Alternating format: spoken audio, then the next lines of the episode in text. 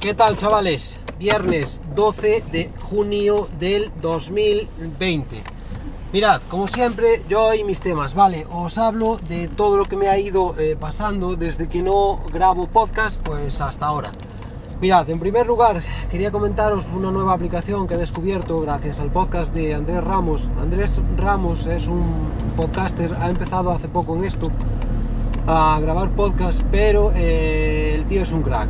O sea, te habla sobre compras que hacen eBay, eh, eh, reforma Max que compra en eBay, mm, los compra, por ejemplo, a un precio, a un precio módico y muy, muy barato y a partir de ahí, pues coge y le amplía memoria, le cambia el disco, etcétera, etcétera, y pues te, te queda lo que es un portátil Mac que está muy muy bien y totalmente funcional. Eh, es un cacharrero pro, ¿vale? Entonces, eh, en el podcast de Andrés Ramos, que si no, si no lo habéis oído y os gusta el mundillo de la tecnología, pues ya estáis tardando, voy a hablar de esta aplicación, que es en concreto TamTam. TamTam es una aplicación que es como si fuera un fork de, Telegram. Y, eh, a ver, hoy en día existen multitud de plataformas, como sabéis, desde las cuales pues se pueden desde descargar vídeos, tal. Una de ellas es Telegram, que tiene otras funcionalidades aparte, pero en Telegram se maneja mucho contenido y parte de ese contenido pues lleva un copyright, ¿vale? Bueno, pues debido a esto, eh, no, debido a esto y a otras cosas, han sacado la aplicación TamTam. Eh, TamTam existe desde hace un tiempo, yo ya tenía referencia de ella, vale, pero nunca, la verdad, había intentado pues mirar un poco de qué, contenido había y tal. Entonces, a raíz de que Andrés Ramos lo mencionó en su podcast, pues decidí pues echarle un vistazo. Y he de deciros que bueno, que mucha gente migra de los canales que tiene en Telegram, migra a TamTam porque eh, Telegram está eh, chapando, está cerrando muchos canales por infringir eh, el copyright. A ver, en sí pues tienen razón, ¿vale? Entonces eh, esa gente se pasa a, la aplicación TamTam. Y nada, eh, lo comentó pues, eh, como ya os he dicho, antes Ramos, luego Converso pues también tiene un par de podcasts hablando de esta aplicación y a partir de ahí pues me dio por probarla. En un principio yo lo que he visto es que claro, ya me lo esperaba y lógicamente hay menos contenido, menos no, muchísimo menos contenido que en Telegram. Pero claro, esto es eh, lo de siempre, el que llega primero pues eh, se queda con la gente, va aglomerando eh, contenido y esto pues cada paso es más, más, más, más y cada paso pues tiene más contenido ahí acumulado. Y claro, el que llega nuevo pues después hay un cierto, una cierta resistencia a abandonar esa plataforma por parte de la gente y pasarse a la nueva. De todas formas, este tipo de movimientos está al día, lo podéis observar como por ejemplo, por ejemplo en YouTube Sabéis que YouTube ahora pues ha impuesto una serie o ha censurado una serie de vídeos por eh, tratar el contenido X o por contener las palabras X y hubo. Y bueno, a la hora de monetizar, yo nunca he monetizado un vídeo porque, vamos, porque no he podido, pero eh, parece ser que tampoco es que te den mucho por subir tus vídeos a YouTube. Entonces eh, la gente se está pasando, está probando la plataforma Twitch, que era en un principio, si no estoy mal informado, una plataforma eh, destinada al mundillo gamer, en donde los eh, chavales o no tan chavales grababan sus partidas de juego y las subían ahí o las, estaban pues jugando y grabando la partida online, de paso que la iban comentando con, con otra gente y tal. Y ya os digo, le estuve echando un vistazo, está bien, hay menos contenido, pero bueno, aún así pues eh, podéis sacar algo. Si alguien quiere que le aconseje un par de canales de TamTam, pues ya sabéis, me contactáis o por aquí o por Telegram o bueno, donde vosotros queráis, ¿vale? Eh, sabéis de sobra cómo localizar.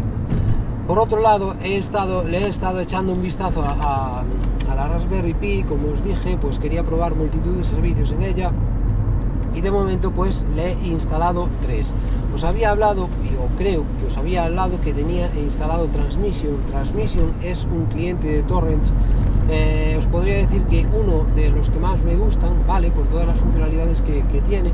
Y claro muchas veces porque eh, como estoy bastante liado pues no consigo no doy puesto la Raspberry en marcha al 100% entonces lo que hacía era descargarme a veces cosas utilizando el PC Claro, el PC consume como tope 400 vatios, que es lo que te marca una fuente de alimentación de hoy en día. Bueno, mm, también hay, eh, lo normal va entre 400, 550 para, si no es gamers, ¿vale?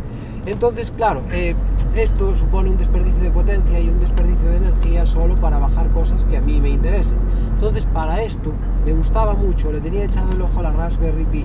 Como sabéis, eh, me he comprado una Raspberry Pi 4 que tiene 4 GB de RAM y bueno, pues mueve lo que es un Raspbian, que es lo que tengo instalado como sistema operativo, de manera decente todas formas la quiero apretar más, darle un poco de caña, ver hasta dónde llega, ver a ver eh, hasta cuándo se calienta, etcétera, etcétera. Entonces, bueno, lo primero que hice fue instalarle Transmission y eh, a Transmission, pues aún ayer lo tuve descargando varios torrents que a mí me interesaban, ¿vale? Y como ya os digo, pues esto tiene que abaratarme bastante lo que es el coste de la descarga eh, con respecto a un equipo, a un PC normal, ¿vale? También le instalé Raspberry Pi Monitor. Raspberry Pi Monitor es un software que nos ayuda a que nos ayuda, que, perdón, que nos permite visualizar el uso y los recursos que estamos eh, que le estamos dando a la Raspberry Pi y eh, bueno, la cantidad de recursos consumidos, lo que es memoria RAM, la temperatura, etcétera, etcétera, etcétera. Pues también lo estuve instalando y lo estuve trasteando. Lo trastearé más cuando tenga un poquito más, no esto ya os hablo mal, porque eh, nunca voy a tener un poquito de tiempo, me, he dado cuenta de ello, ¿vale? Porque si lo tengo lo gasto, o, eh, vale, o lo invierto en, en, otras cosas y al final pues siempre ando liado, lo cual en sí también es bonito, pero bueno, que me enrollo. Eh, mirad, pues eh, le, estuve echando un vistazo, tengo pendiente echarle un vistazo con más calma a Raspberry Pi Monitor, porque en sí es un sistema de, monitorización que me gusta, ¿vale? Y te permite, pues eso, ver un poco cómo está o cuánto estamos consumiendo, a cuánto eh, tenemos la Raspberry Pi, ¿vale? Cuánto la estamos apretando. Más, ayer le instalé también Pi-Hole. Pi-Hole, supongo que lo conozco todo el mundo, pero bueno, Pi-Hole es un proyecto de software libre que lo que nos permite es que eh, hacer que la Raspberry Pi funcione como un servidor de DNS y eh, capar, cortar todas aquellas eh, conexiones destinadas a servidores pues, que, que, sirvan publicidad, ¿vale? ¿Y para qué nos sirve esto? Bueno, pues nos sirve porque podemos poner la Raspberry Pi en nuestra red local como servidor de DNS y al funcionar como servidor de DNS, si hacemos que nuestros equipos le pidan a la Raspberry Pi conexiones para conectar, o sea, eh, las direcciones IP suficientes para conectar, las direcciones IP, perdón, para, para, conectarse, lo que es un servidor de, DNS, pues podemos bloquear aquellas direcciones IP que correspondan a servidores de eh, publicidad.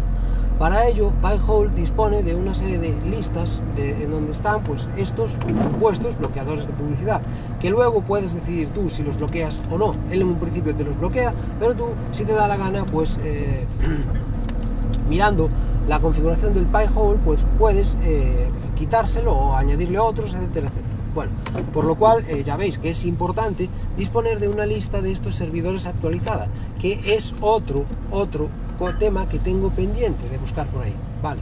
De alguien que tenga una que quizás sea mejor de las que instala eh, Pi-hole por defecto.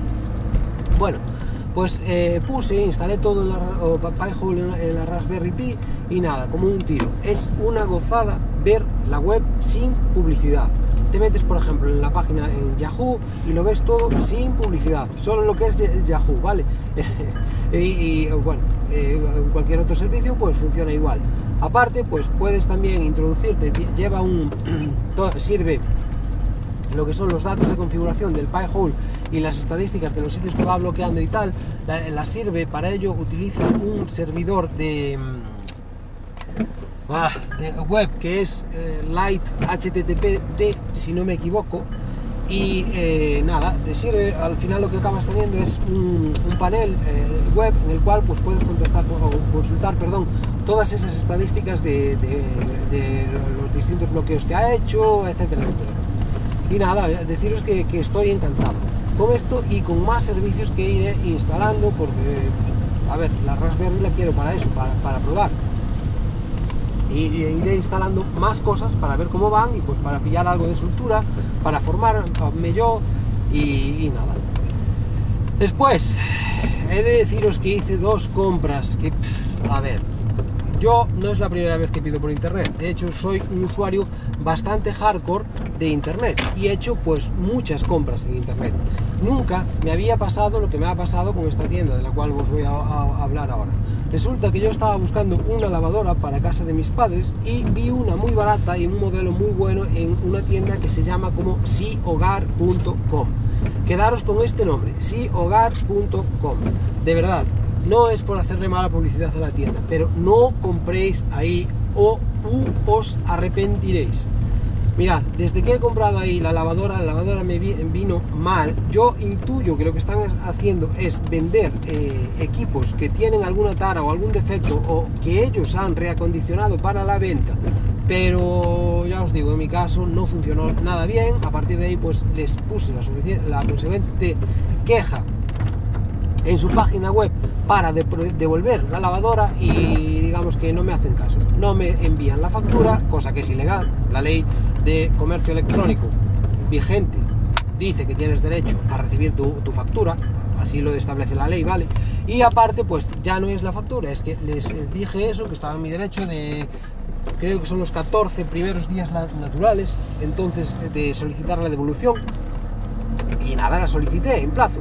Pero ya os digo, nadie mueve ficha, al revés, sacan valores fuera y el último correo que recibí de, ellos lo que me dice es que como les consta que han entregado la lavadora bien, es lo que les consta a ellos, pues eh, que no me van a devolver el dinero. Yo, vale, pues genial, pues me obligas. A ver, que no es, creo que al final lo voy a conseguir, porque les voy, les voy a reclamar por toda cuanta vía exista, pero que no se trata de eso, hombre, hay que ser un poquito profesional y tal.